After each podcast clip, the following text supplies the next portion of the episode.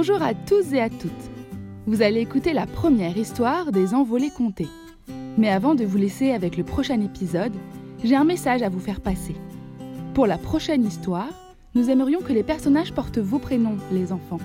Pour cela, vous pouvez nous laisser des avis sur Apple Podcast avec vos prénoms ou nous écrire sur les réseaux sociaux.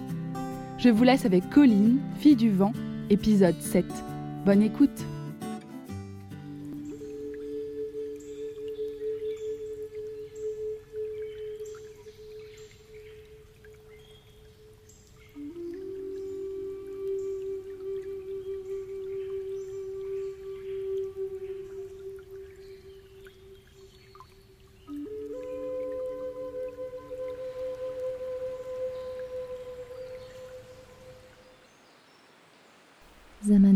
Colline à se rapprocher un peu plus près de lui d'un geste de la main. Elle s'avance dans la cabane de mousse. Sans qu'elle ait besoin de lui demander quoi que ce soit, il commence à répondre aux questions qu'elle se pose en silence depuis qu'elle est entrée dans ce drôle d'endroit. Jinko me parle à travers les arbres. Comme tous les sorciers de la forêt, il a ce pouvoir. Les arbres transmettent leur message par le bruit de leurs feuilles et la sève qu'ils portent. Et je connais Isaya, ta grand-mère. Je connais aussi ta maman Gaïa. Si je me souviens bien, la dernière fois que je l'ai vue, elle avait ton âge. Tu lui ressembles beaucoup. Colline n'en revient pas. Mais comment c'est possible? Je croyais que les sorcières de mon village vivaient seulement entre elles et ne voyaient personne d'autre. Oui, c'est le cas aujourd'hui, mais ça n'a pas toujours été ainsi elles ont pris la décision de s'isoler dans ce village, au-dessus de la falaise, pour se protéger, car tout le monde cherchait à utiliser leur pouvoir. Avant, elles vivaient parmi les peuples, et certaines vivaient aussi avec nous, les sorciers de la forêt. Mais leurs pouvoirs en lien avec les éléments sont immenses, et les peuples ont essayé de les contrôler et de les utiliser pour devenir plus riches, plus puissants. Elles sont donc parties sur la falaise, car là-bas, les peuples ne peuvent pas les atteindre. Nous n'avons pas voulu les suivre car notre place est dans la forêt. Depuis ce temps, nous sommes séparés. Ajoute Zamana en baissant les yeux tristement. Colline comprend la tristesse de Zamana. Elle n'a pas connu le temps où tous vivaient en harmonie. Et pourtant, ce temps-là lui manque, comme s'il était inscrit dans son cœur. Aujourd'hui, les choses ont changé. Nous, les sorciers, sommes reclus dans ces montagnes que nous essayons tant bien que mal de protéger contre les peuples. Colline hoche la tête. Mais oui, Jinko m'a emmené à la fourche. Je les ai entendus creuser un tunnel. Zamana soupire. Oui, ils cherchent par tous les moyens à accéder à l'arbre de vie. L'arbre de vie Viens, je vais te montrer. Zamana saute de son fauteuil avec agilité. Debout, il paraît encore plus frêle et plus petit. Ils sortent de sa cabane par une petite porte située derrière un rideau de feuillage et font quelques pas sous les arbres. Ils se retrouvent alors dans une clairière baignée par le soleil. Au pied de colline court un petit ruisseau d'eau claire, et au centre de la clairière se tient un arbre immense et magnifique aux longues feuilles argentées. Auprès de cet arbre, Colline se sent en paix avec elle-même, comme si plus rien ne pouvait l'atteindre. Je suis le gardien de cet arbre. Quelques gouttes de sa sève suffisent à guérir toutes les maladies et à prolonger la vie des peuples.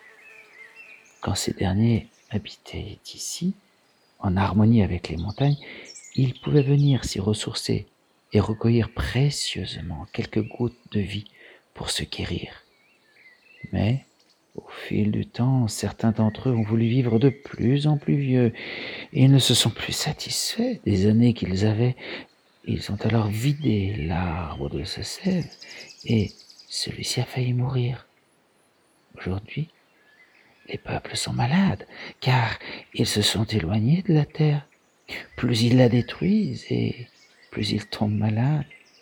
Alors, ils sont prêts à tout pour trouver cet arbre magnifique et pour prendre sa sève jusqu'à la dernière côte. Colline fronce les sourcils. Elle ne comprend pas comment on peut avoir envie de faire du mal à un être aussi beau. Elle effleure du bout des doigts une de ses feuilles d'argent. Un frisson de bonheur la parcourt du bout des orteils jusqu'à la pointe de ses cheveux.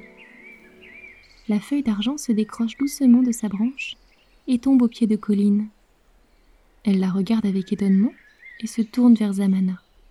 L'arbre de vie te fait un cadeau. Garde-le précieusement.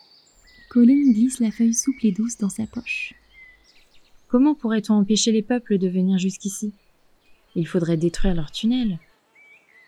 Oui, la solution serait de l'inonder. Si l'on arrivait à faire couler une rivière dans la fourche, l'eau s'infiltrerait dans la roche et rendrait impraticable leur tunnel. Mais pour cela, il faudrait une fleur des eaux. Colline sent son cœur s'arrêter l'espace d'une seconde. Elle comprend qu'elle va devoir choisir entre sauver Isaiah ou sauver la montagne. Zamana se rapproche d'elle et lui prend doucement la main. Je suis le seul à savoir comment accéder au lac étoile pour trouver la fleur des eaux. Je peux t'aider à trouver cette fleur, Colline. À toi de choisir comment tu voudras t'en servir.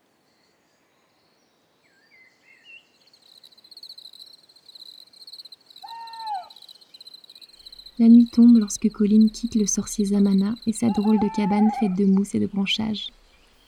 Elle se sent étrangement calme et reposée depuis qu'elle a touché l'arbre de vie. Cet arbre a vraiment des pouvoirs extraordinaires. C'est terrible que les peuples cherchent à tout prix à lui prendre sa sève. Alors qu'elle rejoint Jinko, qui l'attend assis sous un magnolia, Corail vient se poser sur son épaule doucement. C'est drôle. On dirait que l'orange du bout de ses plumes grignote de plus en plus le noir. Je me demande bien quelle sorte d'oiseau il peut être. pense-t-elle en caressant le petit oiseau. Jinko se relève et propose à Colline de passer la nuit dans sa cabane. Elle accepte et tous deux grimpent jusqu'à la cabane de Jinko en s'aidant des lianes qui s'offrent à eux. Alors que Jinko fait bouillir des écorces et des fruits pour préparer le repas, Colline s'assoit sur le sol de la cabane et réfléchit. Zamana lui a indiqué comment rejoindre le lac étoile il lui faudra passer la crête et traverser un glacier. La route est encore longue, et Colline pense à sa grand-mère. Voilà des jours qu'elle est partie de son village, et Isaiah doit se sentir de plus en plus faible. Elle ne sait pas si elle pourra arriver à temps pour la sauver. Sa rencontre avec le vieux Zamana et l'arbre de vie l'a chamboulée. Elle aimerait tellement faire quelque chose pour sauver les montagnes. Elle sait que les peuples ne tarderont pas à percer la montagne avec leurs tunnels, et à tout piller sur leur passage, jusqu'à ce qu'ils trouvent l'arbre de vie. Elle jette un regard à Jinko. Il est en train de peler une grosse gousse violette. Une odeur de caramel vient chatouiller les narines de Colline. Elle meurt de faim. Jinko remue dans sa marmite avec une longue cuillère en bois. Puis, il attrape deux grandes feuilles séchées suspendues au plafond et dépose dessus une bouillie rose et fumante. Il s'assoit sur le sol et présente sa feuille assiette à Colline. Elle cherche des yeux une fourchette ou une cuillère, mais n'en voit pas. Jinko roule délicatement la bouillie du bout de ses doigts pour en faire une boulette qu'il porte à sa bouche tranquillement. Colline l'imite. Elle n'a jamais rien mangé d'aussi bon. C'est à la fois sucré et salé, doux et amer, ça fond sous la langue. Ça a le goût de tous les arbres, de toutes les plantes et de toutes les fleurs de cette forêt s'exclame Colline la bouche pleine. Jinko la regarde, ses yeux sourient. Il se relève et avec sa cuillère en bois, glisse un peu de bouillie dans une feuille qu'il roule ensuite pour la refermer. Il tend le petit paquet à Colline. Tiens, c'est pour la route. C'est aussi très bon quand c'est froid. Colline le remercie et met la feuille garnie de bouillie dans sa besace. Jinko étend au sol un grand tapis fait de feuilles toutes douces. Colline s'allonge sur le tapis. Elle sent autour d'elle la cabane doucement bercée par l'arbre. Elle se sent en sécurité. Jinko s'allonge à quelques pas de Colline, et tous deux ne tardent pas à s'endormir.